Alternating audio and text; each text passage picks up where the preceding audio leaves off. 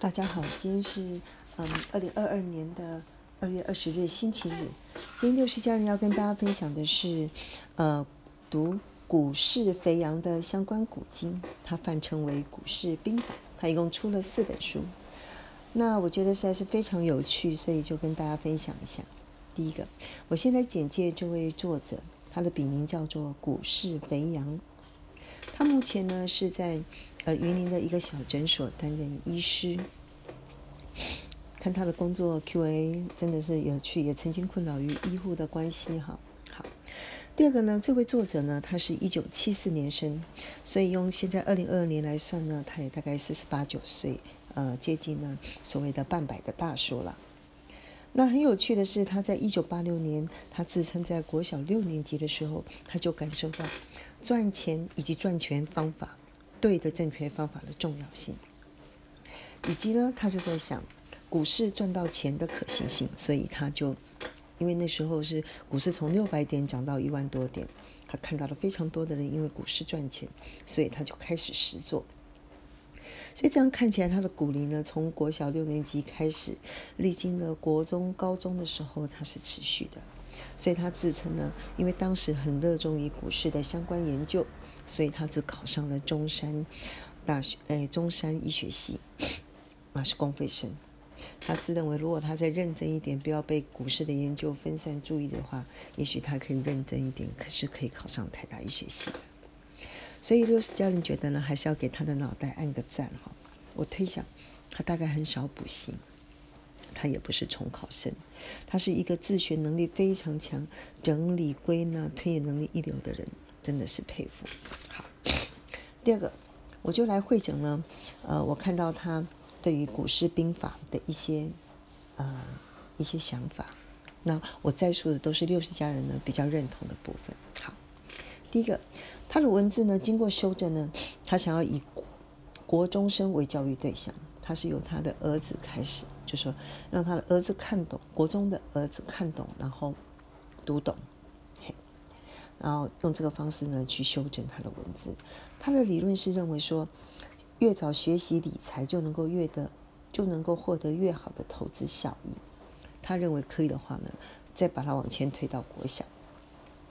六十家人非常认同这一点，毕竟股票的投资确实是需要实做才能够增长的一个能力。套一个所谓的三式，你必须要有知识，才然后再有见识。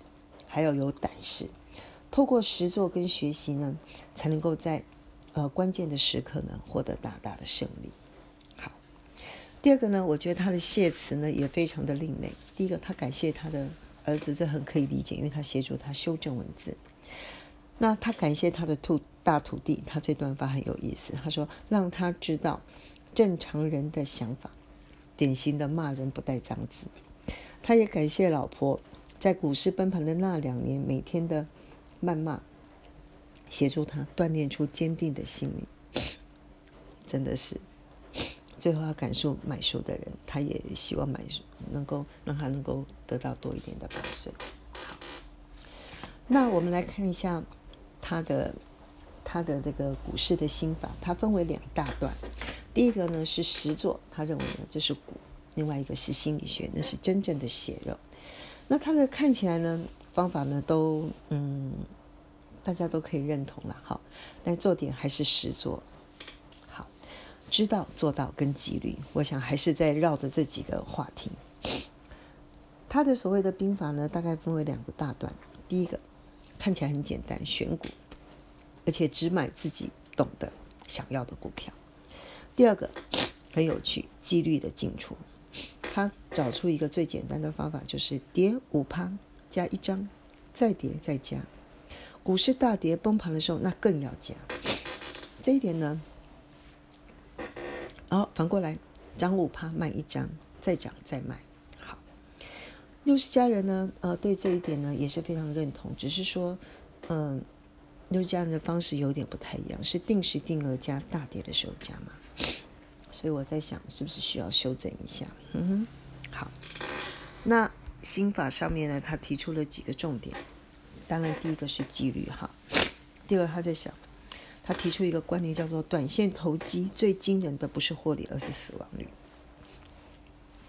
好，他也认为在崩盘的时候进场的时候，成本才会降低。